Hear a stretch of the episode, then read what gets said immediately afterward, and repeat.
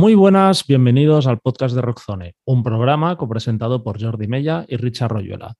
El próximo jueves 28 de octubre arrancará en Barcelona la decimonovena edición del Inédit Festival, el certamen dedicado exclusivamente a los documentales musicales.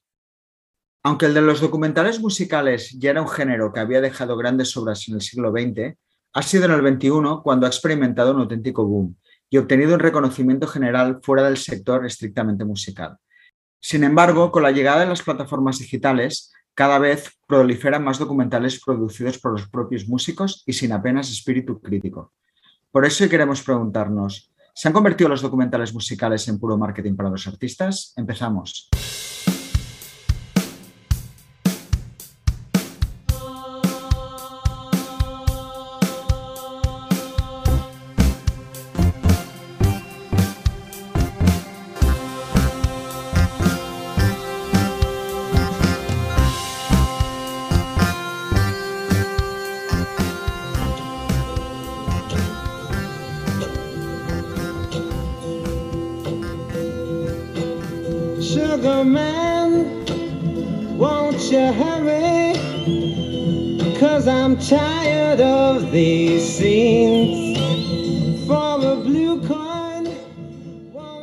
Para algunos sería Gimme Shelter de The Rolling Stones de 1970 o The Last Waltz de Martin Scorsese de 1978. Para otros Some Kind of Monster de 2004, Searching for Sugar Man de 2012 o incluso The Walls a Little Glory de Billie Eilish de este mismo año. Pero cada generación siempre ha tenido su propia puerta de introducción al género del documental musical.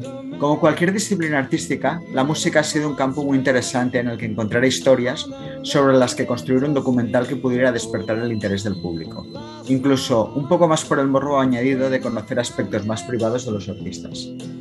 Pero si durante décadas los documentales eran vistos como un producto dirigido básicamente a los fans o a construir la propia mitología del rock, algo que Rob Reiner se encargó de desmontar con la sátira This is Spinal Tap de 1984, en los últimos 20 años ha adquirido un elemento de prestigio y ha cobrado mucha más autenticidad. Sin embargo, la aparición de plataformas como Netflix, Amazon Prime o Apple TV Plus y la necesidad de crear una gran cantidad de contenido ha llevado a que prácticamente no hay artista que no tenga su propio documental. Podría decirse que si no tienes un documental es que no eres nadie. Para charlar sobre documentales musicales, hoy damos la bienvenida a Tony López Querol, responsable de programación del Inédit Festival y antiguo colaborador de Rockzone. Hola, Tony. Hola, buen día, ¿qué tal? Muy bien. También tenemos a Daniel Arasanz, guionista y director de documentales como Venida a las Cloacas, dedicado a la banda trapera del río o Parchís del documental, además de responsable de Documental Nacional y parte del comité artístico del Inédit Festival. Hola, Dani. Muy buenos días, ¿qué tal? Muy bien. Y por último, saludamos a Fernando Delgado, director de marketing de Pias Iberoamérica y gran aficionado a la música y a los documentales y a todo lo que tenga que ver con, con este mundillo. Hola, Fernando. Buen día, ¿qué tal? Muy bien, pues para empezar el programa estaría bien que nos explicaréis un poco qué, qué es el Inédit, cada uno la visión que tiene. Empezamos por ti, Tony, que este año estás ahí de, de cabecilla. Sí, sí, bueno, el comité artístico, el, el- este año estamos funcionando de manera totalmente horizontal, pero bueno, yo, yo tengo el papel de, de- de portavoz. El, nada, pues el, el A ver es un festi que este año vamos a celebrar la, la edición número 19 y es el festival, lo que tiene de peculiar es que em, de documentales así grandes hay, hay muchos, Ahí está, el de Ámsterdam, el de Sheffield, el de Toronto, tal pero el de el Inédit es está especializado, especializado exclusivamente en documental musical y en, en esa especialización es el, el más grande que hay aquí en Europa y, y en el mundo. Y en cuanto a público, pues también sería el festival de cine con, con más público de, de- la ciudad. Y bueno, y no sé, y a título personal, igual, pues el, seguramente el trabajo más gratificante que, he tenido en mi vida, porque me permite estar en contacto con la música pero no desde ese apego a la actualidad y a las hojas promocionales y a todo eso que, que a todos nos, nos acaba desquiciando, sino desde un punto de vista así más histórico, con más perspectiva, y no sé, es, es, es chulo. Lo quiero mucho al Inédit. Muy bien. Dani, ¿algo que añadir a todo esto? Bueno, un poco lo mismo que Tony, ¿no? Que es un curro que, que nos viene un poco de paso, porque a los que nos gusta el, el documental y la música por, por igual, es que al final es que es la salida más obvia que tienes, ¿no? O sea, yo ya, ya era, era, era, un sitio que ya cuando estaba en la universidad decía, hostia, qué guay esto, ¿no? Qué guay. Y mira, y al final, pues, acabas entrando ahí, ¿no? O sea, ¿qué pasa?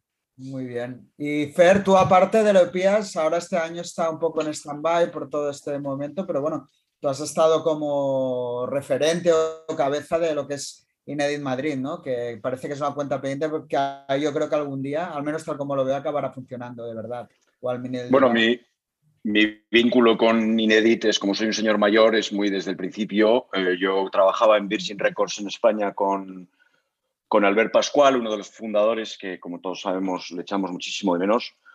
Y efectivamente, ya desde era la segunda edición decía, tenemos que hacer Madrid, como él decía, ¿no? Tenemos que hacer Madrid, así dando golpes en el teléfono. Entonces, bueno, me vinculé porque yo estoy en Madrid y entonces me enamoró la propuesta y efectivamente le eché una mano en las primeras ediciones.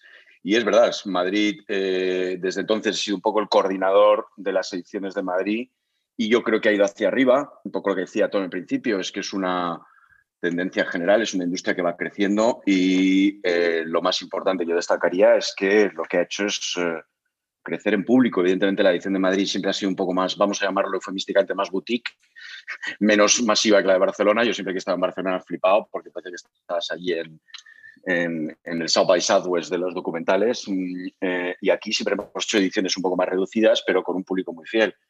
Entonces, bueno, eh, sigo vinculado eh, en, mi, en, mi, trabajo. Mi trabajo es el, llevar pías, pero evidentemente casi cada año hay algún contenido que nos, que nos toca en el repertorio, ¿no? Hace unos años teníamos la película de Oasis, este año tenemos la de Idols. Entonces, bueno, para mí es un poco como la, eh, una relación muy querida, muy personal y que ha ido creciendo con el tiempo. Entonces, bueno, sí, este año hay un stand-by en Madrid y estamos ya prácticamente trabajando en la del 22.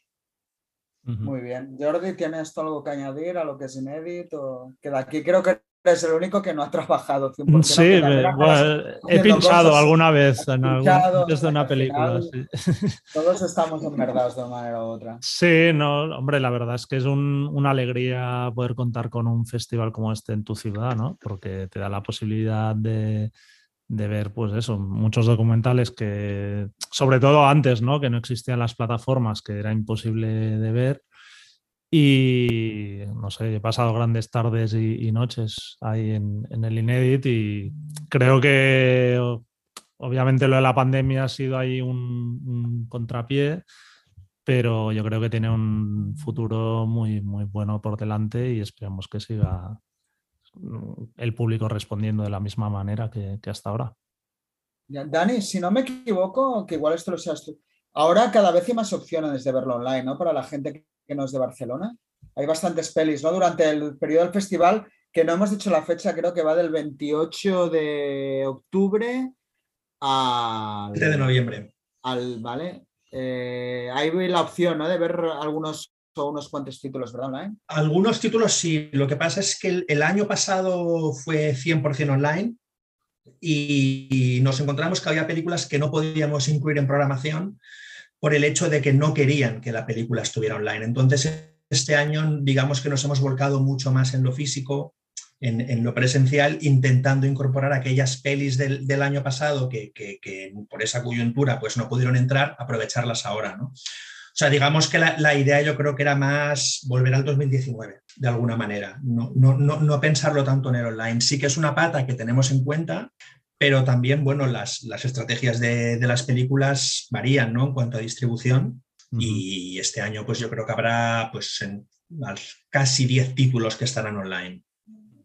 Además, bueno, que es, es, una obviedad decirlo, pero realmente la experiencia de ver un documental en pantalla grande con buen sonido y tal, pues hace que te metas mucho más en, lo que es la historia, que no si lo ves en casa, que estás mirando el móvil o comiendo pipas cada dos por tres, ¿no? Totalmente. A mí, si, me permitís la, la, expresión de lo que yo entiendo por experiencia inédita, sé que es un término muy hostiable, pero yo creo que es esa, esa comunión de estar ahí mil personas viendo una película y esa catarsis de risas, de no sé qué, de a veces esos momentos de karaoke, yo creo que eso es lo bonito para mí del festival, ¿no? Cuando se dan ese tipo de pases en los que hay esta magia, ¿no?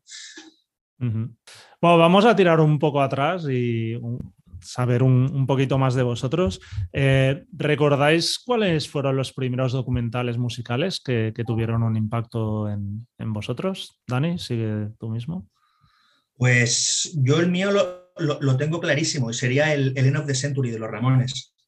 O sea, yo, yo sé que no es, no es el mejor documental musical que se ha hecho, pero yo en esa época estaba súper a tope con los Ramones. Yo creo que hay que desconfiar de cualquiera que no haya pasado una etapa muy a tope con los Ramones.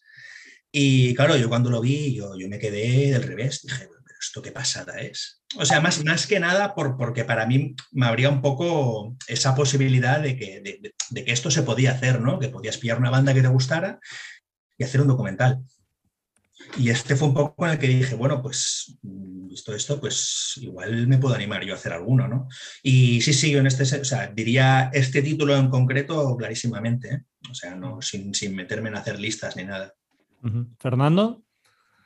Bueno, el mío, el mío es un poco también historia de viejuno, me vais a disculpar, pero es una larga historia rápida. Yo trabajaba en Madrid Rock, en la Gran Vía, y me empezaron a llegar rumores de que había un coleccionista de los Rolling Stones enorme en Madrid. Y yo, bueno, pues vamos a quedar con él y tal.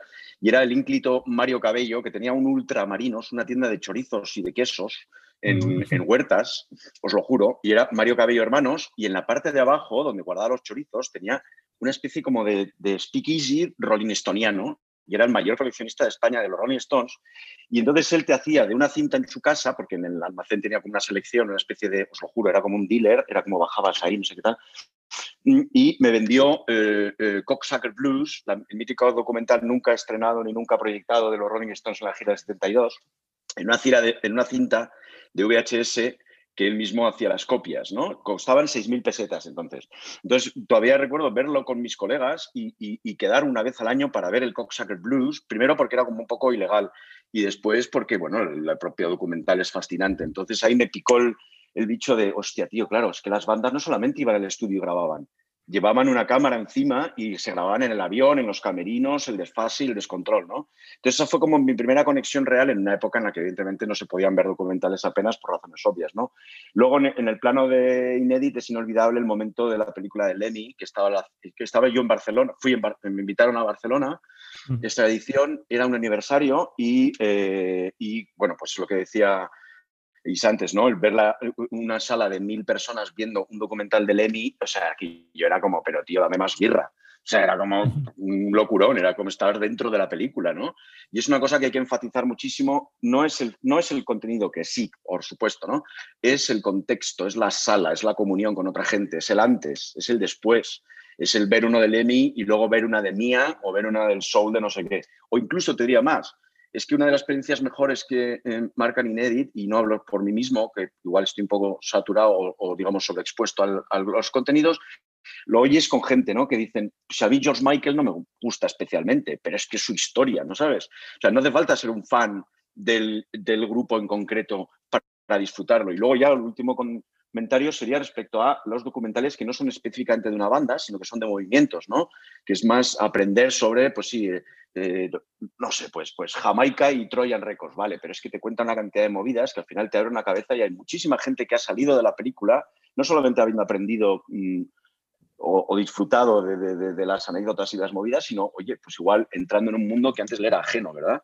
Y eso creo que es una de las, las, partes, la parte de la diversión y la parte también un poco de enseñanza, que, que, que, a medida que más pasan los años, la audiencia va creciendo y es indudable que marca un, un conocimiento que antes la gente no tenía, claro. Tony.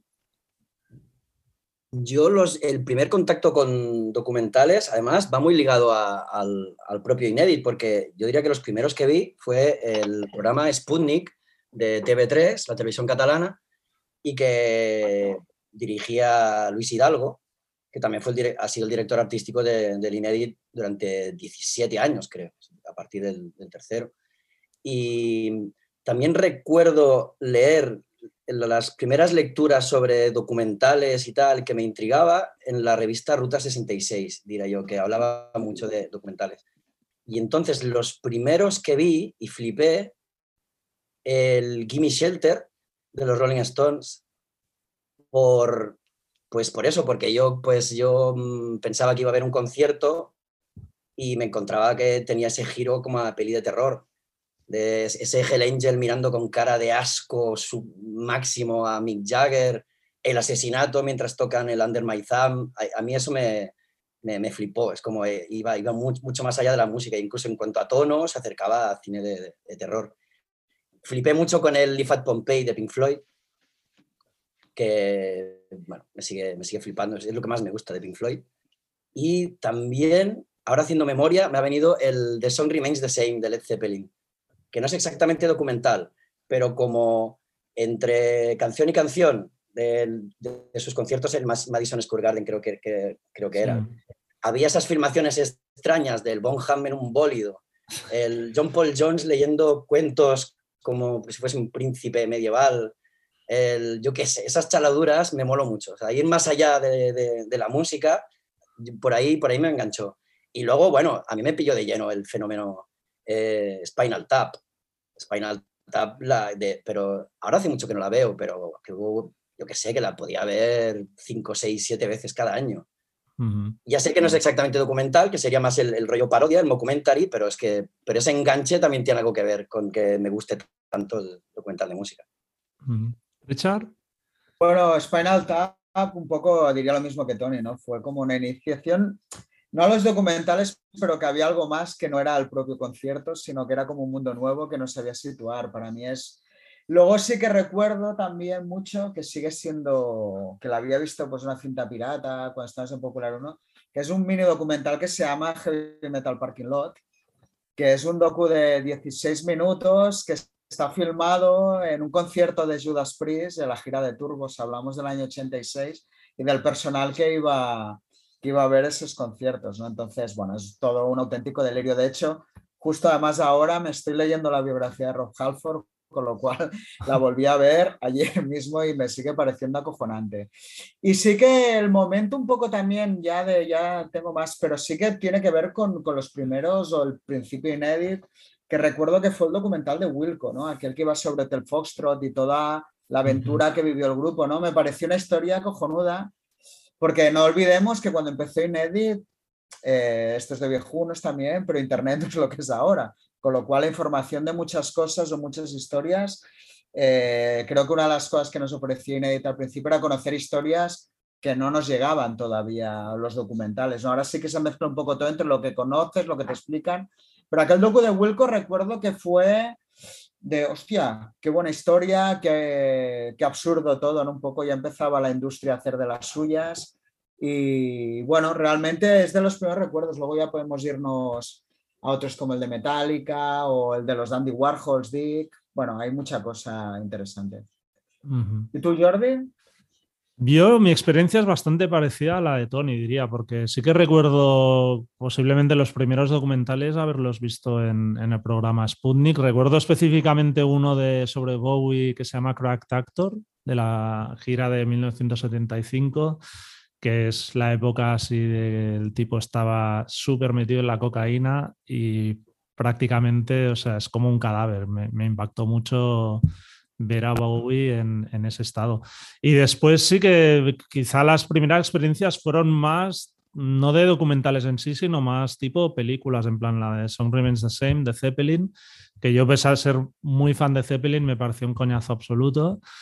O también recuerdo mucho, que, que esa sí que me impactó mucho, The Wall de, de Pink Floyd, la película. Y, y, fue un poco, yo creo, la, la puerta de entrada de, de, eso, de la mezcla entre música y cine y a partir de ahí, pues, pues muchos de los que habéis citado también, también me, me interesaron mucho. Fer, creo que querías decir algo. Eh, eh, me he acordado de una cosa que es eh, el complemento, yo creo, una de las cosas que tiene Inedit, que, tenía al principio sobre todo, es que tú tenías esa imagen que tú has mencionado antes, Richard, de, del Bowie, perdón, Jordi, has mencionado al, Bowie totalmente encocado y tal. Las fotos las habíamos visto en el Popular o en el Ruta, ¿no? Del, de Macrao, de, de, tal, y, y, y, claro, verlo luego en movimiento, tú ya tienes los datos, ¿no? Tú ya sabes que era una época chunga para él, pero, pero cuando ves el documental este en concreto, ostras, eh, como que lo ves en toda su complejidad y con toda su, sordidez, si quieres, ¿no? Y eso es una cosa que también el documental te abría la cabeza cuando no tenías esas referencias online en que podías ver cosas de las que tenías alguna historia o lo que tú decías antes de, de, Gimme, de, eh, Shelter, ¿no? Sí, claro, los Rolling Stones, ya sabemos cómo son, hostia, y cuando les ves en Altamont, ahí en el camerino, todo encerrados y la presión del... Es decir, información que ya tenías en tu cabeza, porque eras fan o lo que sea, se veía añadida a cuando veías realmente las imágenes reales, ¿no? Y luego otro, también otro punto de inflexión, yo creo, para Inédito en concreto, fue Sugarman. Porque pienso que aquel documental fue el primero que empezó como a, primero, lo que decía antes, gente que igual no conocía nada, nadie conocía nada de Sugarman, francamente, ¿no? En Pías nosotros editamos el disco entonces, que yo recuerdo todavía a Pepe Verde corriendo por los pasillos diciendo, esto es un tesoro. Entonces, luego ver la película y que te cuenten toda la historia del reencuentro de, tal, eh, llegó a muchísima gente. Y eso, eh, hubo ahí una especie de breaking point en el que no hablo de cifras ni de entradas vendidas ni nada, sino que la peña empezó a hablar de Inédit porque he visto un documental de un músico negro que fue y que lleva 30 años sin hacer nada y ha vuelto ahora no sé qué. Entonces, mm, incluso los promotores llamaban ¿no? y decían, ¿y alguien sabe que si, el Sugarman este gira? Y, al final giró. Entonces, mm, eso también creo que fue un punto en cuanto a cuando se rompe la burbuja de público muy, vamos a decirlo así, público un poco friki, como todos los que estamos aquí, y llega a, otra, a otro público un poco más eh, masivo porque hay una historia detrás. No hace falta que conociera a Sugarman para que su historia fuera absolutamente relevante, ¿no?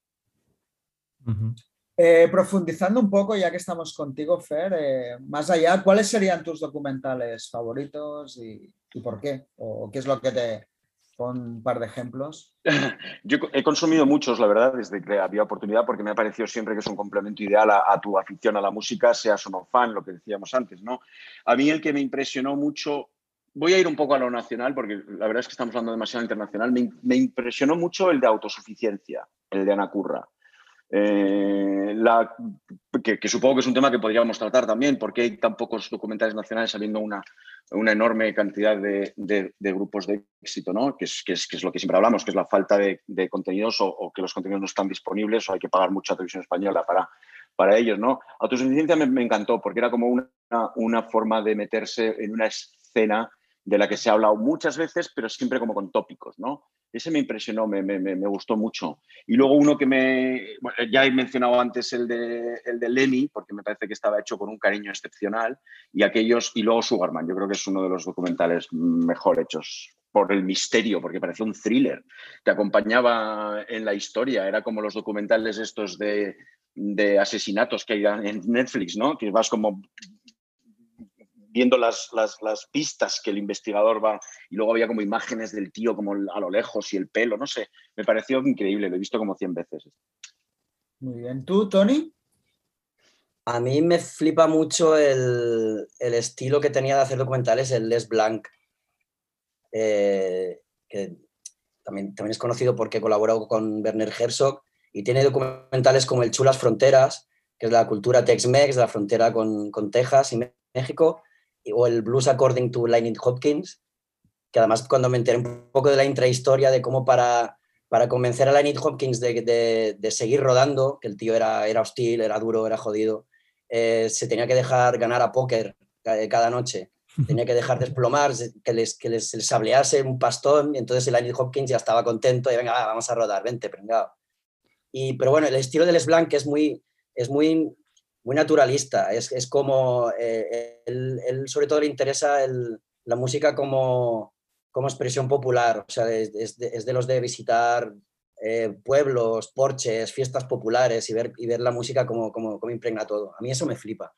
Y luego pensar documentales me está costando un huevo, pero, pero al final siempre me acaba viniendo uno que es Autoluminiscent sobre el Roland S. Howard, el guitarrista así malditísimo de, australiano, ya sabéis, de, de Verde Party y tal, em, pues porque creo que es de los casos más logrados de cómo recrear el universo y la manera de ser de ese tío, que era, yo qué sé, pues yonki, pero con un aire aristocrático, vampírico, extraño y un guitarrista genial, y cómo no, no, te explicaba la historia sin más, cronológicamente, cronológicamente sino que lo recreaba muy bien visualmente y tal. O sea, la atmósfera, eh, tú no sabías en qué orden te había explicado todo, pero entendías perfectamente, eran todas las dimensiones al personaje.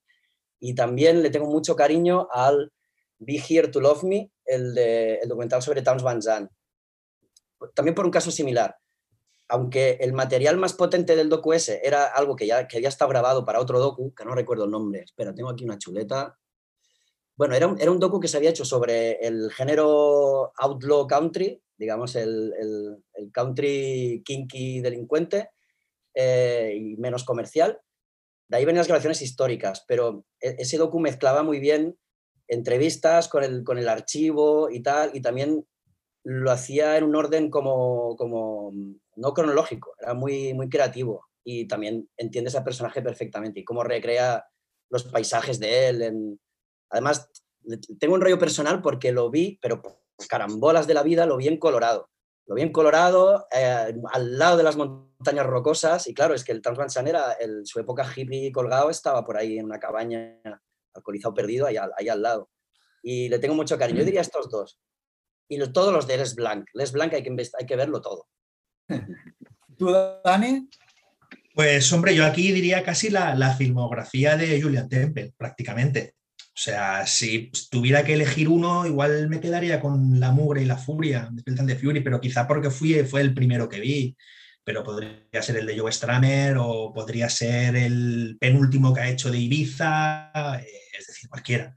Es decir, para mí es el gran genio vivo del, del documental musical y vamos, cada película suya es un espectáculo. Que no sabía que, que, leyendo el libro de Halford que hizo, o sea, dos o tres vídeos clásicos de Judas Priest. ¿En serio? El de Breaking the Law es suyo. Sí, sí, he flipado. O sea, no, no tenía ni idea. Hostia, qué bueno. Estaba sí, es como Don Letts haciendo un videoclip de Rat, ¿no? El tío que ha hecho documentales de la escena tal y luego haciendo la pasta con, con Rat. Estas cosas también son muy curiosas, ¿eh? Y aparte de Temple, pues yo diría uno que me marcó muchísimo cuando lo vi fue Narcocultura. Narcocultura es un, es un, documental que contraponía un poco todo el tema de las consecuencias de la guerra del narcotráfico en México, junto con la pasión por los narcocorridos. ¿no? Y era un documental que a nivel de montaje era devastador, porque tú pasabas de una actuación de mil personas con un tío con, con un AK-47 colgado del, colgado del cuello y toda la, todo el público enfervorizado cantando las canciones, cantando auténticas barbaridades, porque en ese caso sea, sí que hay narcocorrido más suave, pero ahí se hacía un seguimiento de un, tío que se llama El Commander y un grupo que se llama Movimiento Alterado. Ostras, ahí las letras eran muy bestias, muy bestias. Y pasar de eso a de golpe, pues un niño tiroteado en el suelo, o sea, todas las consecuencias de, de, lo que generaba eso, hostias, realmente era, era, era impresionante. Era impresionante. A mí me dejó muy tocado ese docu, ¿no? Y luego yo, yo quería, yo iba, iba a decir Anvil, Anvil fue un docu que me flipó y, y de hecho quería aprovechar eh, para hablar de ese docu para, para, para decir que realmente los, los docus sobre grupos heavy son los que más sentido del humor tienen a veces sobre incluso ellos mismos. O sea, hay, hay géneros en los que no, no, no, no se plantean cuestionar la, la, la, seriedad del personaje y sin embargo con un grupo como Anvil no pasa nada, ¿no? O como, o como Thor, por ejemplo, el docu de Thor, ¿no? Y realmente la historia de Anvil es espectacular, ¿no? O sea, encontrarte a esos dos señores eh, que creen que con su decimotercer disco lo van a reventar y que pff, verlos tocar por salas de mierda, de, de, de, persiguiendo, persiguiendo al promotor para cobrar en la sala, eh, esa imagen que hay un concierto que hay solo un señor que está sentado en una, en una silla y está haciendo headbanging. O sea, eh, tiene una cantidad de imágenes que no, no, te las quitas de la cabeza. Creo que, creo que en, en, en lo que es documental rozando comedia, a pesar de que hay cosas que son duras. O sea, es, es lo mejor de The Spinal Tap, que ya hemos dicho que Spinal Tap no es docu, pero bueno, o sea, tiene cosas que es que es, es, es demencial, es una maravilla. Muy bien. Jordi, ¿tú? Yo el de Anvil también estaría entre mis favoritos. Diría el, el de Looking for Sugarman también, aunque es verdad que me impactó muchísimo la primera vez y luego cuando lo he visto otras veces me ha parecido un poco tramposillo, no sé, es como que creo que te lleva demasiado esa narrativa de suspense, creo que quizá está un poco forzada, pero bueno, el resultado desde luego funciona. Y luego uno que me impactó mucho fue el de, espera, voy a mirar el título exacto, es The Ballad of Genesis and Lady Jane que es el de Genesis P. Wright y, y, su pareja, que es, ves cómo se van transformando mediante operaciones de estética y de cambio de sexo para llegar a ser dos individuos, digamos, iguales, ¿no? Donde, bueno, idénticos. Y la verdad es que es muy, muy impactante. Al menos yo no, había, no conocía una historia igual. Y luego igual por un valor así sentimental, el de Metallica, Some Kind of Monster, porque salgo un segundo en él. y aparte creo que, que también ayudó mucho a, la popularización de, este género y en cierta manera me gustó mucho eso de un grupo tan grande como Metallica que estuviera dispuesto a abrirse en canal y, bueno, mostrar todas sus miserias también. Creo que está muy guay. Y aunque no es exactamente un documental, pero sí es una serie que podríamos decir roza el reality, pero es Backstage Passport de NoFX creo que es brutal, brutalmente divertida y brutalmente emotiva a la vez y lo recomiendo mucho si, la gente la tiene la oportunidad de, verlo. ¿Tú, Richard? Yo siempre pongo, a mí Some Kind of Monster me parece una bestialidad, sobre todo por la magnitud de la banda y las miserias que se muestran, ¿no? Y, y por el giro inesperado que tiene el docu, ¿no? De que nadie va a hacer ese docu, va a reflejar la grabación de un disco y cómo se acaban encontrando es semejante tangana ahí con un grupo más tan grande, ¿no? Que yo creo que hay un momento que pierden ya ellos la noción del ridículo que están haciendo, se supone, pero que luego en frío podían haberse echado atrás y no publicarlo. Y al final, o sea, lo del psicólogo, ¿no? Que siempre te queda la duda de saber si ellos son conscientes de, de, de cómo hacen algunos momentos el ridículo, pero creo que precisamente estoy convencido que Ulrich lo sabe y creo que no le importa demostrar. En el fondo te humaniza mucho una banda, ¿no? Aunque sea por cuestiones ridículas. No se lo he encontrado siempre brutal. Luego me gusta mucho Dick, un poco por lo mismo, ¿no? De, cómo que he hablado antes, por la dualidad, ¿no? Entre un grupo que quiere ser grande y lo intenta y lo más o menos lo consigue son Anti Warhols y como otros que supone que son los que tienen el talento, lo destrozan cada vez que pueden, ¿no? Creo que, que, esta es una historia también la de grupos que se acojonan ante la posibilidad de tener éxito, ¿no? Y cómo ellos mismos se autosabotean y creo que queda muy bien demostrado. Dani, tú has dicho Thor y Anvil, que para mí también son, son muy buenas. Por la parte, Thor sí que la tiene la parte autoparódica, creo que Anvil no tanto, ¿no? O sea, la tiene el director, pero ellos creo que no se ven como una parodia, ni todo lo contrario, ¿no? Y en ese aspecto me gusta mucho, que no pasó gran cosa, pero lo vimos en Urinate, es el de Backstreet Boys. Que es que realmente hay un punto muy autoparódico también. Ellos se ríen o, o les hacen reírse de, de, situaciones, ¿no? De unos tíos que eran ídolos de, de quinceañeras, ellos eran jóvenes y como tíos ya con cuarenta y pico años juegan un poco al, al, mismo juego, ¿no? Y con éxito en el fondo, pero eh, también me, me, me gusta mucho. Así, ¿eh? a bote pronto. Ahora has hablado de, Backstage Report y también flipas, o sea, es un poco asalto de mata.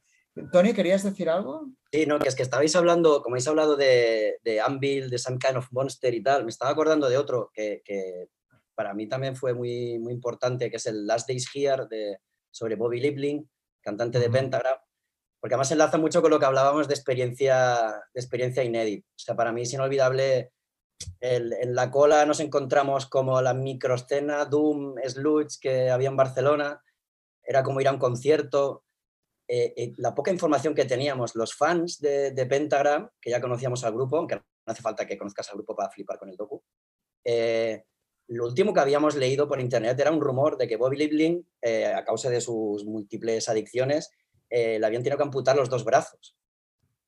Y en el docu eh, un momento horrible que el tío tiene las alucinaciones de que tiene parásitos en el brazo y tal, y enseña unos bracitos ahí podridos, que todo el cine hizo, ah, Dios mío, ¿qué, es esto? Me nosotros estábamos como alegrándonos, pero tiene brazos, o sea, en realidad, por lo menos están ahí los brazos. Y el ambientillo después fue, eh, fue buenísimo de comentarlo, es la, la experiencia inédita, que después ya nos fuimos de fiesta eh, los de ese rollo. Y lo que mola de ir al Inédit los 10 días seguidos, o todos los que puedas, y sobre todo si, si, tienes gustos musicales variados, es que sabes que, hostia, hoy hay uno de música industrial y ya intuyes a quién te vas a encontrar. Y mañana hay uno de, de punk y ya sabes con quién vas a acabar eh, en un bar. Y eso es lo que mola. Y van, van pasando todas las, todos los ambientillos musicales de la ciudad. Eso es lo que más, lo que más me mola de, del festival. Mm. De hecho, entrevisté a, a, Bobby hace, no sé, tres meses o así, y el tío estaba bastante mosqueado con el documental de, de la imagen que había dado, ¿no? Porque ha quedado como, como que es eso, y el tío dice, no, no, estoy totalmente recuperado, eh, he hecho una nueva vida, ¿sabes? O sea, que es curioso también a veces cómo un documental puede marcar la percepción sobre un artista, porque obviamente cuando se estrenó, pues todo eso ya formaba parte como de su pasado, ¿no? Pues creo que es un desagradecido, porque es lo más cerca que va a estar nunca de ser una estrella. que Sí, sí, no, desde luego, desde luego. y, y- y además que luego el grupo Pentagram tiene que volver a, tiene que volver a cambiar de formación porque él a, las, a la santa señora que le está aguantando y le está llevando la droga al sótano, él luego la pegó y acabó en, en la, eso des- posteriormente a la película, que ya los del grupo dijeron, bueno, hasta aquí, o sea, ya es que has pegado a tu madre con todo lo que te ha aguantado y tal. Mira, Bobby, Bobby que dé las gracias de que por el docu se le conoce y es lo más cerca que estará de ser una estrella, que es lo que siempre quiso. Con directores de primer nivel como Martin Scorsese o Peter Bogdanovich o Julian Temple haciendo documentales musicales y otros como Looking for Sugarman o 20 Pasos de la Fama que han ganado el Oscar, ¿pensáis que estamos ya ante un género totalmente afianzado y respetado o la industria lo sigue viendo como algo un poco para, para frikis? Tony.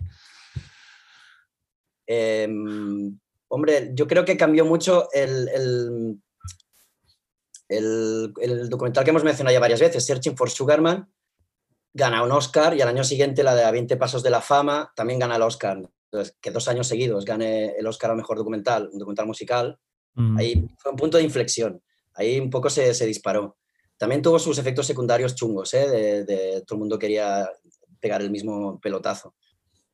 Pero bueno, se vio como algo que pues que hasta, hasta puede dar dinero, oye, aunque nunca se va a basar en eso, ¿no? Esto no es la industria de, de- de videojuegos ni es Marvel. Siempre tiene, habrá un componente de amor al arte porque cuando hablas con los directores, los documentales musicales para levantarlos están 7, 8, 9 años. Es una barbaridad. Y yo, yo creo que sí, que está afianzado. y Yo creo que seguirá, seguirá porque tiene mucha historia y siempre habrá alguien que, que se entere, no necesariamente quiera contar la historia de un artista muy conocido, sino que encuentre a un personajazo relacionado con la música y quiera contarlo. Eso siempre, siempre seguirá pasando y siempre habrá escenas, siempre habrá cosas que contar. Otras otra cosa es que la industria, la, la- la industria musical, por ejemplo, quizá hay formatos como lo de lo que se llama disco visual, pues que igual, no sé si tampoco está petando como, o sea, eso lo puede hacer Beyoncé, ¿no? Que puede encadenar 10 videoclips, que hay un hilo conductor y acaba siendo como una peli, pero la gente seguirá, este género seguirá vivo porque, por ejemplo, que Idols, Idols el- que es una de las pelis que, que, que estarán este año en, en, en Inédit, pues ahí se ve la necesidad, no sé, es, es un grupo que es- este documental, más que contar su historia con pelos y señales, es una su especie de manifiesto y han apostado por el formato este, de largometraje documental. O sea que seguirá pasando. Hola, Charlotte Gainsbourg, para hablar con para hablar con su madre y preguntarle lo que nunca se atreve en persona, pues opta por plantarle la cámara y hacer un largometraje. Eso seguirá pasando. Yo creo que sí, que como género afianzado, respetado está, afianzado económicamente, pues bueno, pues con sus, con sus bajones. Como no es una cosa muy lucrativa, evidentemente lo de la pandemia, nosotros mismos temimos de a ver qué nos encontramos, a ver, esto es un desierto. Pero bueno, nos hemos encontrado que la gente ha arrancado los proyectos como ha podido, o incluso algunos, eh, la pandemia, si ya la habían acabado de rodar, pues han aprovechado todo el confinamiento para hacer una pospo de la hostia. Y bueno, la cosecha es buena este año, o sea que considero que tiene buena salud. Eh, Fernando. Eh, En relación a lo que está diciendo Tony, eh, desde el punto de vista discográfico, dos notas. El auge de Sugarman no solamente fue el Oscar, nosotros vendimos ese año muchísimos discos de este, de este señor, ¿no? Entonces está claro que arrastra una nueva audiencia y, en y esto ya fue hace unos años. Entonces, en relación a hoy y vinculándolo con lo de Idols, quería decir que tengamos en cuenta también que desde el punto de vista discográfico, los sellos y, y distribuidoras eh, ya no trabajamos solamente la, eh, la- la obra del álbum. Eh, creamos o intentamos trabajar un universo alrededor, ¿no? Y en esto está todo el audiovisual, pero también está hay artistas que se están vinculando a artistas súper interesantes del audiovisual, de la videocreación, porque el vídeo, perdón, porque el álbum es, no voy a decir un pretexto, pero es el principio de una serie de cosas, ¿no? Y Idols es el ejemplo paradigmático. Eh, eh, la película no es solamente una película de Idols, no es, eh, estábamos en el local de ensayo, no es el de Oasis, es la peña, es su audiencia, son sus fans, su mensaje, su conexión con, tan especial con ellos lo llaman fan club, pero es más allá, tienen una especie como de guerrilla de fans que les acompañan en su mensaje y eso es una, cuestión complementaria que es súper importante y vigente. Entonces, yo no solamente pienso que el documental o la película musical o como queramos catalogarlo está para quedarse, sino que eh, le veo un futuro muy prometedor desde el momento en que ya fuera de Inédit, no sé, vemos a Apple eh, haciéndolo de Paul McCartney y Rick Rubin, que eso es una, cosa muy gorda. O, recientemente también el de la Velvet Underground, que yo estoy como loco por ver. En fin, quiero, creo que, que ya no es solamente un director, como decíamos antes, friki, super fan de Motorhead, que estás tres años con Lemmy conviviendo. Es una especie de, sí, pasión de un director que se mete en el universo de su artista favorito, pues el sueño de todo freak como yo, ¿no sabes? Pero, pero ya vemos que la industria está empezando a eh, aceptar otro tipo de formatos eh, tanto, digamos, eh, underground como eh, más mainstream, obviamente, pero vamos mucho más allá de lo que antiguamente eran los extras del DVD o las entrevistas para complementar un lanzamiento. Yo no lo veo como algo solo promocional. Los mejores películas musicales que están por venir, mm, yo intuyo que van a ser aquellas en las que muestren el momento en el que la banda está, ¿no? pensando en que ese mm, documental o película sea vigente en 10 años, como es el caso de Idols. Eh, es una película que veremos todos y los nuevos fans dentro de muchos años. No es, un, no es un producto promocional para la campaña del álbum. Eso es una cosa importante también. Eh, Dani. Pues yo es que creo que, cada vez está en, un mejor momento el documental, pero ya no solo musical, sino de, es decir, eh, por decir otro ejemplo, el documental deportivo o el documental sobre True Crime, ¿no? Bueno, es que es verdad que ahora el caso del True Crime sí que ha habido como una ola muy grande, ¿no? Y ahora va bajando un, pelín, ¿no? Pero lo único, claro, que al final se adecua a la situación de la industria y la situación de la industria ahora depende fundamentalmente de las grandes plataformas de VOD. Eh, entonces, es decir, en cualquier plataforma de VOD, ya sea Netflix, sea Movistar, sea HBO, sea Apple, eh, te vas a encontrar producciones de primerísimo nivel. Sí, que, sí que aquí el problema yo creo que lo tenemos los festivales, ¿no? Porque nos quedamos en una posición en la que antes sí que eh, todo el campo era orégano, ¿no? Tú, podías acceder a cualquier película, pero ahora sí que te encuentras con unas restricciones a nivel de distribución muy grandes, ¿no? Que te impiden, según cómo, pues exhibir películas que a ti igual te gustaría, ¿no? Entonces, en nuestro caso hemos decidido convivir con esta situación pero sí que es verdad que hay veces que, que, aunque tú intentes convivir es que ellos ya no, no, no quieren, ¿no? porque la película ya, ya, la tienen pensada para esa, ya tienen esa estrategia de distribución y punto, y, no hay más. Entonces yo creo que es que es, es innegable que, que, que, vamos a mejor. Incluso a, a, nivel nacional se empiezan a ver producciones con más, con más presupuesto, ¿no? Pienso en el docu del Drogas, pienso en el docu de Héroes del Silencio, pienso en... o sea, se, se va viendo que, que esa que ese, que ese nivel de producción que hay a nivel internacional empieza a llegar un poco aquí. Lento, con pocos casos, pero bueno. También es verdad que yo creo que al, final para, mm, para una productora o, para Netflix, por ejemplo, es mucho más barato producir un documental que no liarte a hacer una película, una ficción, en la que además en la ficción siempre se te van a tirar al cuello de esto no era así, porque no sé qué, porque no sé cuántos. ¿No? Es decir, por una cuestión puramente presupuestaria, para ellos saben que se pueden destinar un presupuesto de entre 500.000 euros a 3 millones de euros o 5 o lo que sea, y les va a salir mucho más barato que una película. Cuando además ya saben que, esa película, ya, o sea, que ese documental ya cuenta con una base de fans que son todos los fans de ese artista, ¿no? Entonces me parece una jugada perfecta, la verdad. Ya, aún así, Dani, bueno, sí, podemos ir contigo para la siguiente pregunta. ¿Crees que la crees o creéis eh, que la sobreproducción de documentales que estamos viviendo está haciendo que se pierda cierta frescura? ¿Hay un camino para innovar? A ver, es que yo creo que precisamente igual los cinco que estamos aquí estamos muy sobreexpuestos a ese tema, ¿no? Y cuanto más sobreexpuesto estás, más riesgo hay de que al final detectes fórmulas que ya te suenan de haber visto en 20.000 documentales, ¿no? O sea, si tú tienes un, consumo normal, no te tiene que dar esa impresión. Sí que es verdad que al final, pues muchos documentales son iguales, por supuesto, pues porque es el auge y caída, ¿no? Esa historia que tanto nos gusta y que si además, si ya de paso hay algún miembro de la banda que cae en desgracia o alguna historia tortuosa, pues ya, ya tenemos el bingo perfecto, ¿no?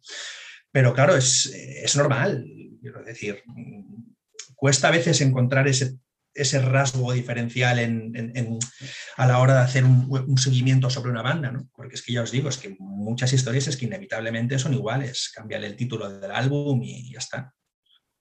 Fernando, ¿tú cómo lo ves? ¿Está sobre producción?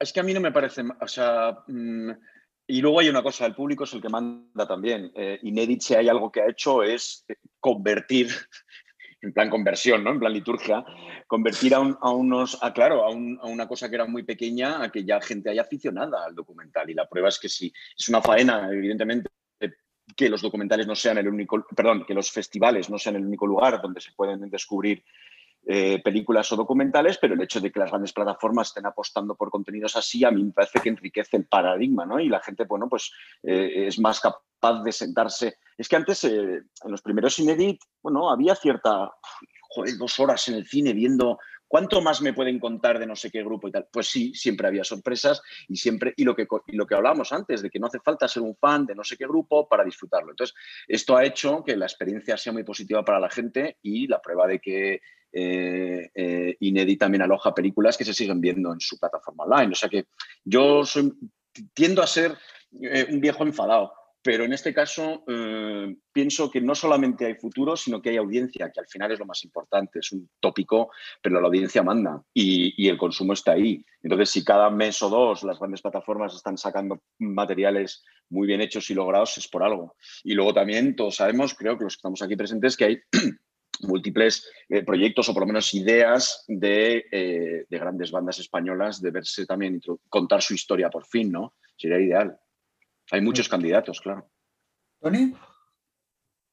Pues es un poco lo que, lo que comentaba Dani. Nosotros es que en nuestro caso particular sí que podemos estar, se puede hablar de sobreexposición, de que vemos tantos que detectas, por ejemplo, el Searching for Sugarman. Mucha gente intentó repetir la misma fórmula de voy a jugar al artista en la sombra y que no sabe si está vivo, si existe, si no, saldrá a los tres cuartos de hora o esos finales que tienen tantos docos del el concierto de retorno, eso, eso te acaba agotando si has visto mucho, eh, eso, es verdad. Pero sigue habiendo productos de todo tipo. Yo estaba pensando en, en pelis de este año, por ejemplo, hay uno que se llama Crestone, que, es una de las joyas así, que no hay un artista conocido así de buenas a primeras, la gente no va a decir, hostia, el docu de tal. Pero habla desde el fenómeno este de los SoundCloud rappers, estos, pues esta, esta escena que es que solo se, se, cuece ahí y que algunos pegan el salto, ¿no? Y te encuentras ahí a megamillonarios de 14 años y tal. Pero en este caso es pues una mm, eh, directora que lo que hace es ir a visitar a sus colegas de instituto que también se han metido a San Cloud Rappers, pero han decidido mandar al carajo a todo el mundo y se van a vivir a un desierto, a, a Colorado, ocupando casas abandonadas y tal. Y es, y es su día a día y ahí juega mucho con recursos visuales más de, de, lo que ellos están generando, que están haciendo de, ahí desde el desierto videoclips y los cuelgan, juega con efectos visuales más, de, más propios de redes sociales. Siempre, siempre habrá nuevos tonos, nuevos registros. También hay uno de Caetano Veloso este año, que el formato es austero a saco, es, es prácticamente formato interrogatorio. Caetano Veloso sentado en una silla y el formato es muy adecuado porque lo que te va a contar es los dos meses que estuve en la cárcel durante la dictadura militar. Y, y bueno, aunque, aunque suene algo difícil de, tragar, porque es él sentado y punto, y cuatro paredes, pero te, te, atrapa. Y luego, también lo que hay, y a veces lo que hay es un poco una fiebre de que los artistas quieren su docu, pero cuando se sientan con, con el equipo, todos dicen, pero yo quiero, quiero que el mío sea especial. Igual igual estamos entrando un poco ahí en una locura. Cuando, Nick Cave hizo, su 20,000 Days on Earth, que era medio docu, medio ficción, un traje hecho a medida, donde no sabes, se está inventando un poco su día a día, se está autorromantizando, automitificando y tal. Este año tenemos uno de Saint Vincent, que lo que ha hecho es jugar la carta de, voy a fichar a, mi colega, la Carrie Brownstein, de la serie, ¿cómo se llama? Portlandia. Portlandia, sí y mm, de Slater Kinney.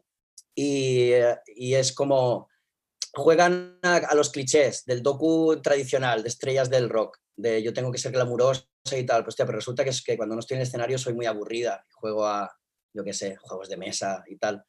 Eh, y el docu acaba, el tío que la ha dirigido viene de Adult Swim, entonces lo ha impregnado de un sentido del humor absurdo, muy raro, y luego y acaban jugando como al thriller eh, surrealista, bastante David Lynch por ahí.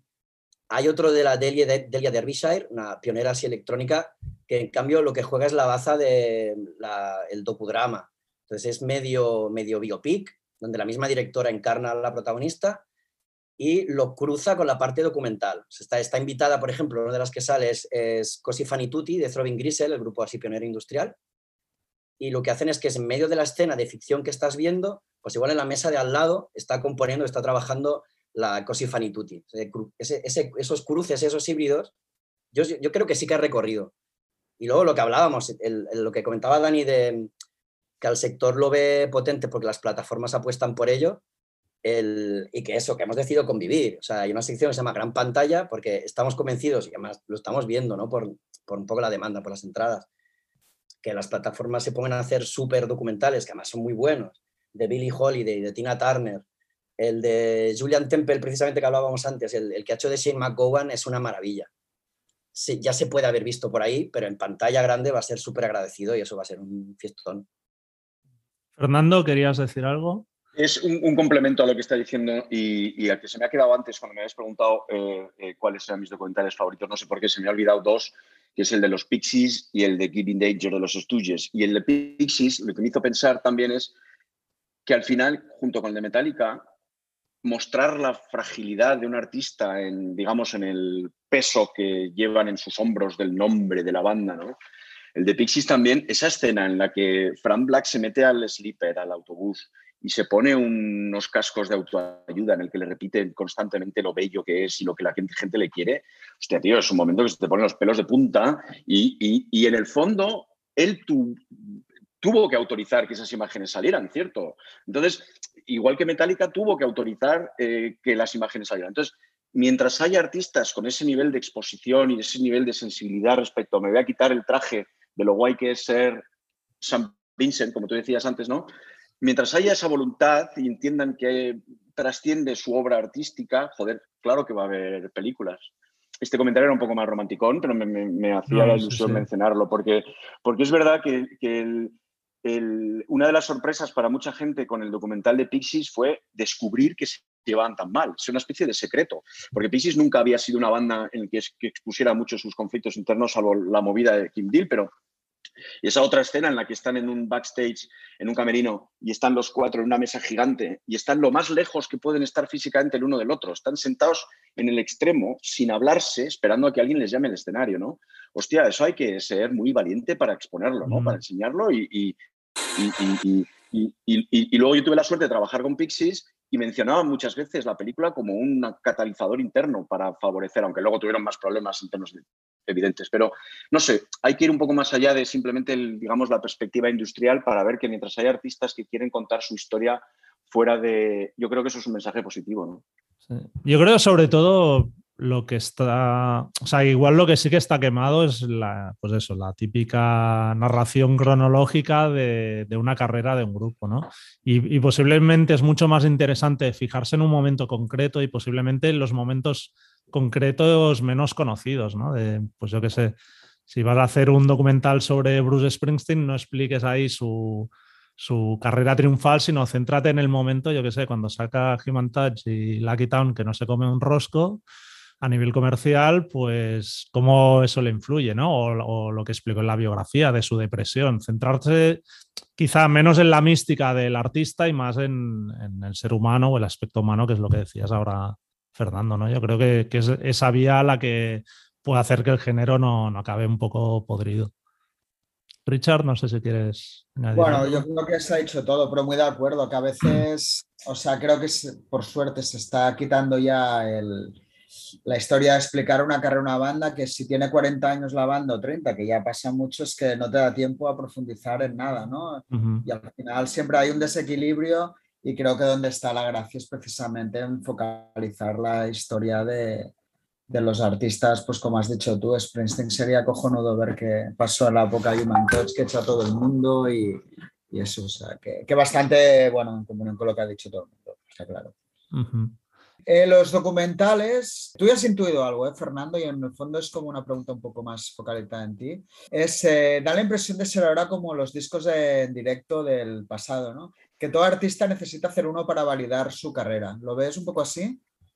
Según el caso, según el caso, porque eh, la honestidad de un artista eh, a veces eh, está expuesta a la audiencia, pero luego hablas con ellos o conoces el intramundo y sí, claro, se hace mucho material audiovisual solo para promocionar un producto o para prolongar la carrera o para establecerle un nuevo público, ¿no? Hay bandas que dicen, joder, pues tengo audiencia nueva, pues vamos a hablarles de...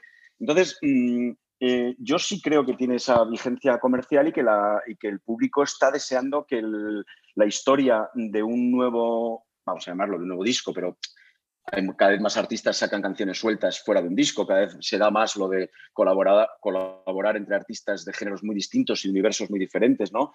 Eh, la gran cuestión es que los artistas ahora mismo cuentan su día a día en sus redes, entonces no, no, no tiene ningún interés el que una banda vuelva hacia atrás para contar lo que ya saben sus fans, muchos de ellos además de manera muy personal. ¿no?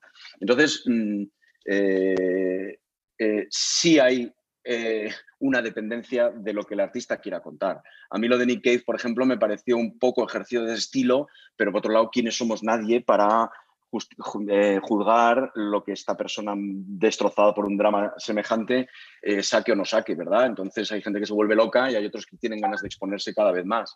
Entonces, te diría, y sé que es una respuesta muy de colaborador de la sexta, pero es que es un poco depende del caso. Lo que sí, lo que sí creo es que, lo que, sí creo es que tanto el público como los medios y demás sabemos enseguida cuando es un producto promocional, como yo que sé, pues Justin Bieber eh, ayer o antes de ayer subió un documental diciendo que pues chico, pues ya se sabe a quién está dirigido, no creo que haya ninguna sorpresa de lo que cuente, pero hay artistas súper interesantes, hay artistas súper jóvenes que tienen la audiovisual metido en las, en, las venas e incluso eh, yo hace poco con un director del sur de Londres decía, el documental perfecto de este artista sería si, cogiéramos todas sus redes sociales, todos los posts de su Instagram y los englobáramos en, en dos horas, ¿no? Ya con eso tendríamos el documental. Entonces sí, la verdad es que es es un, es un material cada vez más interesante y se va a dar descaradamente. Llamémoslo película, llamémoslo eh, recopilación de sus movidas, está claro. Mm. De hecho, bueno, ligando un poco con lo que acabas de decir, pues podríamos decir en la música popular, pues géneros como el urban, el trap, el reggaetón, cada vez también se están contando historias, ¿no? no ya no es la típica historia de la banda de rock mítica, sino que se están creando contenido de, pues, de artistas y yo que sé, en el Inédit pues se vio el de Little Peep o American Rapstar que, que abrirá la edición de este año, ¿no? Entonces, ¿creéis que, que, esto puede ser también un revulsivo en la manera de contar historias, de, de la realización incluso? ¿Puede ser positivo para, para género? Eh, Dani, por ejemplo. Hombre, eh, yo creo que es muy positivo creo que ha llegado un punto en el que empezamos a necesitar nuevos referentes, nuevos, nuevas, nuevos tipos de historias. ¿no? Y yo creo que en ese sentido, bueno, es, de hecho lo que nos encontramos nosotros es que sí que queremos dar voz a ese tipo de propuestas, pero no hay tantas como a nosotros nos gustaría. No porque queramos hacernos los enrollados del público joven y tal, sino porque es que, lo que decía Tony, al final cada año vemos muchos documentales y acabamos un poco saturados de ese mismo tipo de, narrativa, ¿no? Y entonces yo creo que encontrar ese tipo de propuestas más nuevas, para nosotros estamos encantadísimos, ojalá nos llegara más, ¿no? Y sí que, por ejemplo, lo que, una cosa que decía Fer ahora, ¿no? De, que el documental perfecto sobre, sobre ese artista sería poner todos esos posts de Instagram, sí que nos encontramos que en estas nuevas propuestas, por ejemplo, es un es un elemento más a tener en cuenta, ¿no? Es, una parte del archivo ya, los posts en redes sociales, ¿no?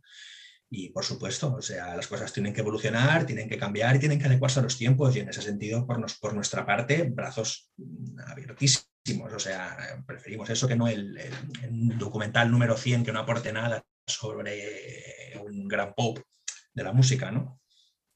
Tony. Sí, a ver, de lo que habéis comentado es que me parece muy sintomático. El caso de, el documental de Little Peep era, era un caso muy interesante de cómo alguien que ya había, había contado prácticamente toda su vida, su día a día, a través de, redes sociales, cómo convertirlo eso en largometraje. Y lo hacía de una manera brillante. Y además eh, nos pareció una manera de narrar como fresca, nueva, y curiosamente, de productor ejecutivo estaba alguien que representaba representa la vieja guardia cinematográfica como Terrence Malick. fue, fue un caso muy, muy curioso, de cómo un veterano del cine eh, estaba implicado en un proyecto que, que, nos parecía que narrativamente aportaba, aportaba cosas nuevas. Ha, habido otra, otros casos, por ejemplo, un documental de, reciente, de los últimos años, eh, yo creo que es del año pasado, eh, Dark City, Beneath the Beat. Era un documental que explicaba la escena electrónica y de baile de Baltimore. Evidentemente son las ciudades más, más jodidas en Estados Unidos con problemas sociales de, todo tipo. Y, pero en lugar de recurrir a, enlazar mil entrevistas con gente dándote el contexto mascado, digamos, así narrado, un discurso ya hecho, dejaba que fuesen los mismos artistas, bailes, coreografías, las letras. Tenías la sensación de que, de que veías la, ciudad como respiraba, a través del baile y de la música. Eh, ahí, por ahí había una, tendencia interesante que, que, seguro que se explora más. Y insisto, la de este año, Creston, también me parece también me parece que representa nuevas maneras de narrar, que sintoniza más con, con lenguajes visuales de, de, ahora. Y bueno, habéis hablado de, géneros como, en concreto, más de música latina y reggaetón. Yo creo que quizá la industria está muy enfocada a videoclips y no está generando... Es que a veces en rueda de prensa de presentación de Inédit mm, se cae en el error, es comprensible, pero nos preguntan un poco por géneros. ¿Cómo es que no hay nada de latino y tal? Pero bueno, es que no, esa no es la lógica del festi, no, estamos atendiendo por, por, géneros, aunque luego cuando hay dudas sí que buscas cierto equilibrio, pero no dices, bueno, venga, ¿y la cuota latina cómo está? Este año hemos visto alguno, pero yo sé, hemos visto uno de un artista de salsa, y, pero era un artefacto promocional horrible, no lo vamos a poner solo porque, mira, porque haya salsa. Pero de trap sí que ya se están generando algunos, algunos, algunos documentales, que aunque no hay mucha perspectiva en el tiempo, American Rapstar, la que inaugura este año, sí que ya intenta enfocarlo, em, lo hace un poco desde la generación, em, una generación de periodistas y comentaristas culturales que dan su opinión sobre esta nueva generación de artistas del trap, que son muy jóvenes, o sea, em, hay, hay, hay escenas fuertes y hay gente de 14 años. Y luego ellos mismos, su punto de vista generacional, expresándolo ya, en, ahora mismo y que flipas con la capacidad autocrítica y las reflexiones que hacen algunos chavales de 14, 15, 16. Hay uno de, hay uno de 14, no es spoiler, creo yo, pero hay uno, de, hay, uno de, hay uno de 14 años que llega a pedir perdón a los padres de los más pequeños que él, como pidiendo perdón por la influencia que les he ejercido. Igual un poco les estoy jodiendo la vida con lo que llevo tatuado en la frente de que pone deprimido y que, y que salgo en Instagram comiendo Xanax. El chaval ya como está ya de vuelta ya de eso. Y lo está expresando y es una reflexión generacional. ya están pasando cosas interesantes por ahí. Sí que me parece muy interesante este momento, precisamente por todo el rollo de las redes sociales, ¿no? Que antes los artistas, pues, construían, digamos, su propia historia o su narrativa, pues, a, través de, los medios, de las entrevistas y, o sea, una biografía y tal, ¿no? Pero ahora realmente también es interesante esa dualidad de, que pasa no solo a los artistas, ¿no? Pero la vida que quieres proyectar a través de las redes sociales y la vida que realmente tienes, ¿no? entonces sí que creo que en el futuro podría ser interesante contrastar igual con un documental. Este, tío me, contaba esta vida por las redes, pero en realidad su vida era otra, ¿no? Y creo que, también puede ser una, una, vía interesante en el futuro. También hay que pensar que las generaciones de chavales, de niños, de niñas, en fin, si oyen un podcast seguramente lo escuchen acelerado por dos, ¿no? No tienen tiempo, no tienen concebido estar haciendo dos horas nada. Entonces también es indudable que el formato tiene que evolucionar, pero lo que yo creo es que la audiencia está ahí. Es que yo creo que eso es eh, básico y fundamental. El que los chavales estén grabando todo, todo el rato, hace que quieran verlo en un momento dado, ¿no? Entonces, eh, veremos cuánto de capaz es la parte artística de amoldarse a su nueva forma de comunicarse. Igual no le llamamos ya documental, igual le llamamos otra cosa.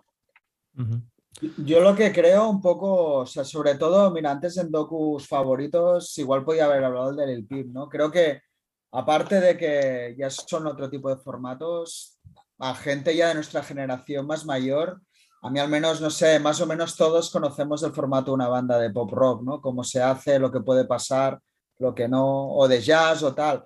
Pero para mí lo de Lil Peep supuso una revelación de ver cómo funciona una generación completamente diferente de, la tuya en la manera de todo, de ver la vida, de hacer música, ¿no? Me, yo siempre digo, me fascina el hecho de que un tío una mañana se pueda levantar queriendo ser músico y a la noche lo sea, porque se ha bajado un software, se ha hecho una base y ha hecho una letra y tiene una canción, ¿no? A mí todo esto realmente me, alucina y creo que en el Delil Pip está muy bien reflejado todo, ¿no? Y cómo ellos eh, eh, gestionan la fama y lo que les cuesta, ¿no? Bueno, no sé, creo que, que entramos en un camino muy interesante de hablar de este perfil de artistas, al menos yo como, como seguidor de, la música.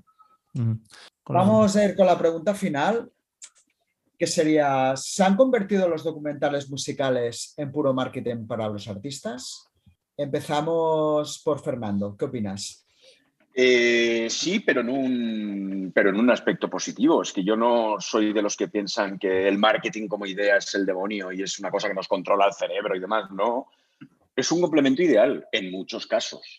Eh, el problema que yo tengo es que como en Pías tenemos un abanico tan enorme de artistas tan diferentes, pues tengo casos para una cosa que es evidentemente sí, puro marketing style y ya está, pero luego también hay muchísimos casos de artistas que se complementan en su mensaje, en su generación de audiencia y en que tú mismo lo has dicho ahora, Richard, es que cuando ves estos documentales entiendes a una generación que de otra manera no puedes conocer. Por lo tanto, eh, pueden alcanzar de una manera mucho menos marketingiana y más positiva. Pero es que ahora mismo estamos siempre trabajando sobre conceptos grandes, eh, eh, universos, eh, la moda, cómo se visten, qué emoticonos ponen en el post. Todo esto genera una imagen y genera un contenido. Entonces, sí, sí se han convertido en parte de la, campaña o de las ideas de marketing, pero, pero desde un punto de vista positivo, bajo mi punto de vista, con las excepciones obvias, claro.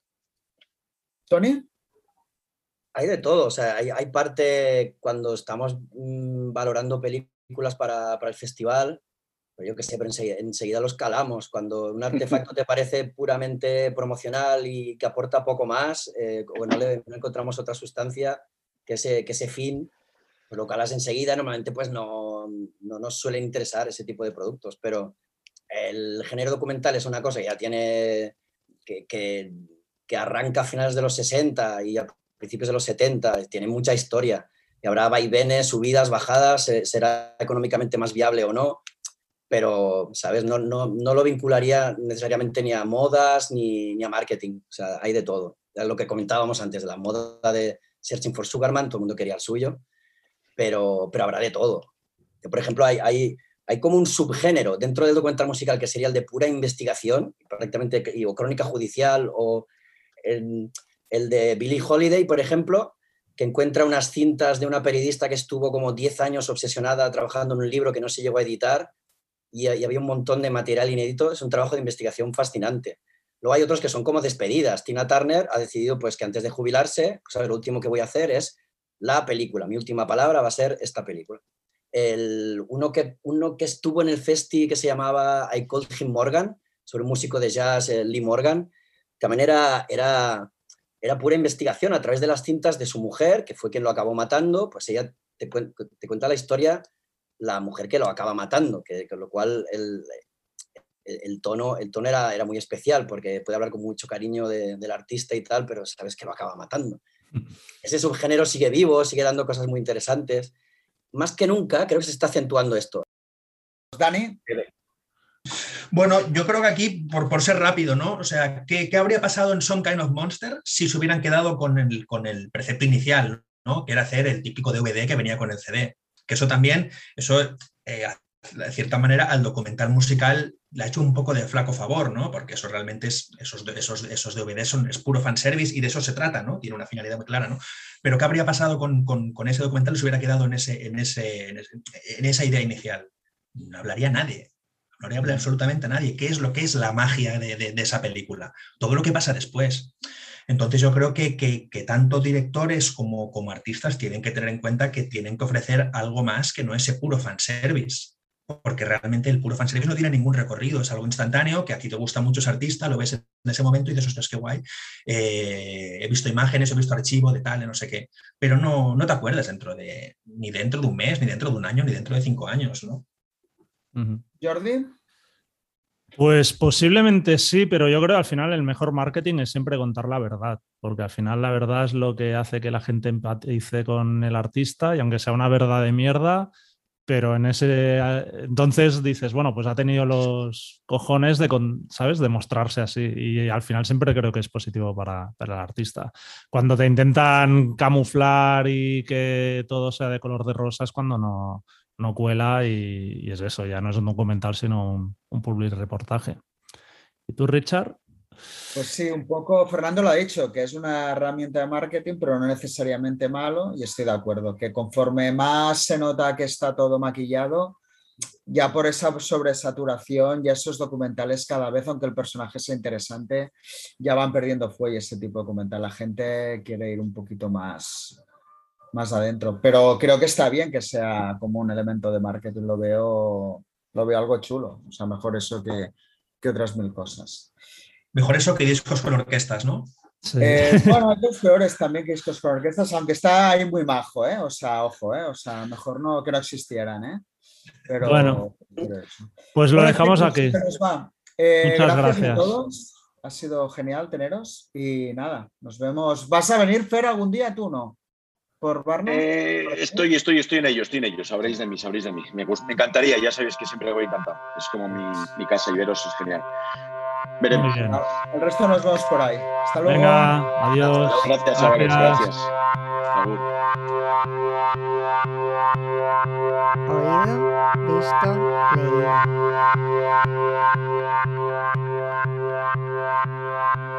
Pues vamos con las recomendaciones de oído, visto, leído. Richard. Pues en oído me voy a ir a la revista Actualidad, que es eh, un artista que quizá no relacionan tanto con nosotros, pero voy a hablar de Sour, el álbum de debut de, Olivia Rodrigo. Eh, una, bueno, una nueva diva pop, no sé si es la, palabra adecuada, pero bueno, una más de estas factorías que vienen de Disney y cosas de estas. Y la verdad es que me quedé muy enganchado con algunos de sus temas, pero sobre todo Brutal, que me recordaba un poco eso, a una especie de shitter de Beru Casal de mis años mozos. Y la verdad es que me metí en el disco y no tiene tanto que ver. De hecho, me recuerda mucho a lo que ha hecho Taylor Swift en estos últimos discos. Pero la verdad es que los temas son buenos, cosas que he visto de ella así en vídeos y tal me ha gustado. Y el álbum, pues un poco volviendo a la tradición de los álbumes de la época más clásica, es un disco no muy largo, con creo que son 11 canciones y la verdad es que entra súper bien y no sé, parece que, es un artista de, de futuro es un poco como si Taylor Swift hubiera crecido escuchando a Paramore en lugar de country, ¿no?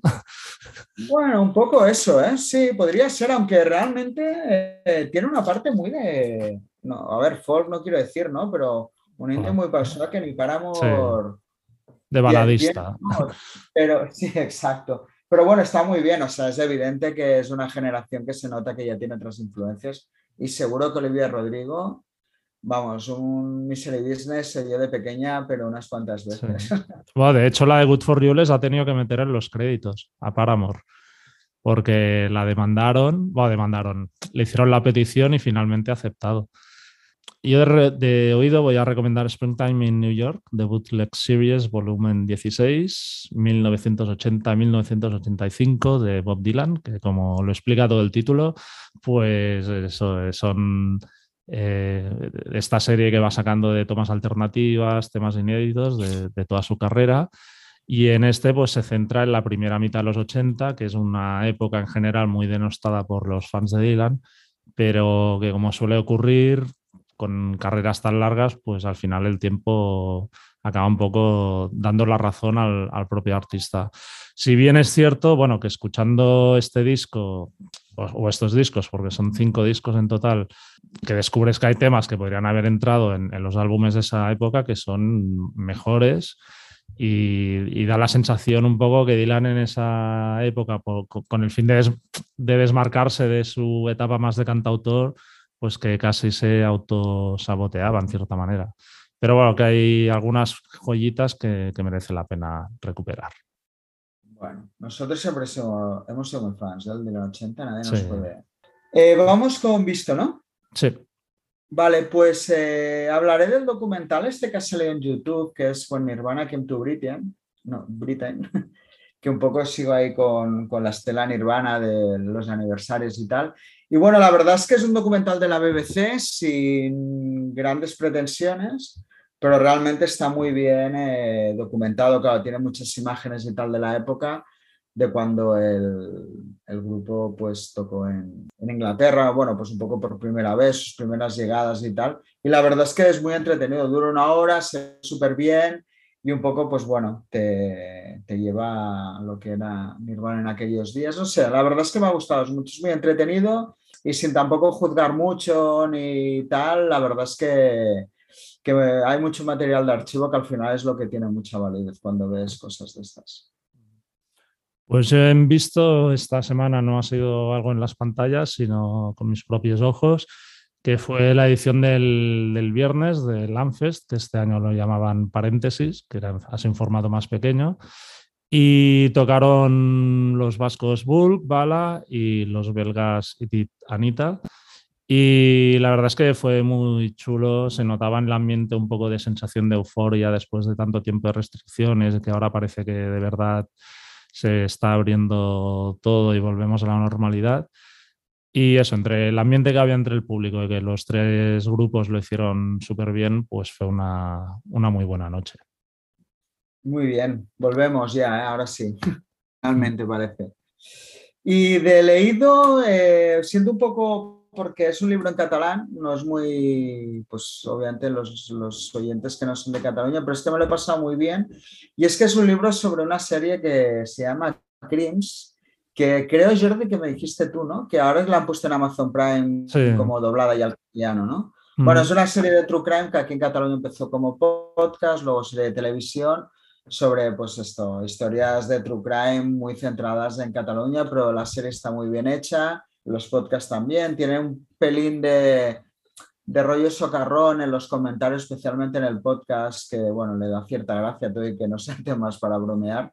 Y me he leído un libro de, que salió sobre la serie explicando algunos casos y la verdad es que me lo, me lo he pasado muy bien. Y ahora que no sé si en Amazon Prime le van a dar mucho bombo, pero realmente cualquiera que se sienta atraído por este True Crime que ahora vive un boom, especialmente con las series de Netflix, lo recomiendo muchísimo porque está súper bien facturado, no es un producto para nada hecho con pocos medios, sino que es una gran serie. Así que hago un visto leído de doble. Muy bien. Pues yo de leído recomiendo la biografía de John Fogerty que se llama Fortunate Son, Mi vida, mi música, que ha, sal ha salido ahora en, en, castellano, editada por Neo Sounds. Y bueno, pues que le interese un poco el, el rock clásico y especialmente Creedence Clearwater Revival, que es una de, de las grandes bandas de los 60 y los 70, pues yo creo que le, le, le molará mucho. Realmente es súper curioso, aunque ya lo sabemos, pero te das cuenta, ¿no? Con, en tan poco tiempo, en una carrera de apenas cinco años, publicaron siete discos, una retaíla de clásicos increíble. Y además, bueno, es una historia, digamos, donde hay mucha chicha, porque acabaron fatal, con demandas. De hecho, leyendo el libro da la sensación que John Fogerty se ha pasado casi el mismo tiempo en, juzgados que, de gira, ¿no? Porque le demandaron sus excompañeros, luego con las discográficas, pleitos, tal. Y bueno, tienes un poco su, su perspectiva, tampoco entra a fondo en quizá aspectos más escabrosos o donde se le acusaba el de haber timado a, al grupo, pero bueno, está, está bien tener su, su visión de, de, su propia historia y, y, lo recomiendo. Bueno, a mí lo de la Creedence me parece quizá el caso más alucinante de cómo en tan poco tiempo uh -huh. se pudo crear tanto, ¿no? Sí, Ahora sí. que hace el tiempo que un artista hoy en día tarda en sacar un disco, cómo podían pasar ya no solo artísticamente, sino como no he leído el libro, pero me lo leeré, pero de todo tipo, ¿no? Es decir, es que es como una vida centrada en cuatro años, es alucinante. Pero... Sí, sí. Pues muy, muy bien, bien, pues, pues ya está.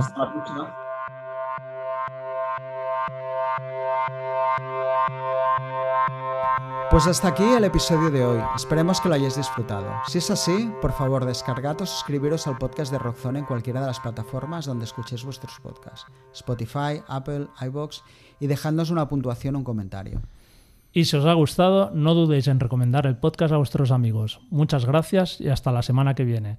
Hasta entonces podéis seguirnos como siempre en nuestra web rockzonemac.com, así como a través de Facebook, Twitter o Instagram. Nos vemos.